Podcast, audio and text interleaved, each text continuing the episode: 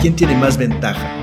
¿El coreback que se fue de un equipo y que jugó contra la defensiva tantas veces y entrenó contra esa defensiva tantas veces o la defensiva que conoce al coreback que se fue al otro. Porque Dix no es, no es, no es el más veloz, la verdad es que es, promedio, pero como corre las rutas bastante bien, puede tener esa separación.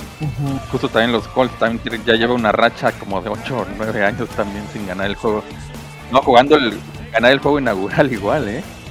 Puede ser una de las defensas que prometa mucho porque va a estar mucho tiempo en el campo porque quién sabe si Mitch Trubisky mueva mucho las cadenas. Entonces, sienten en la defensa de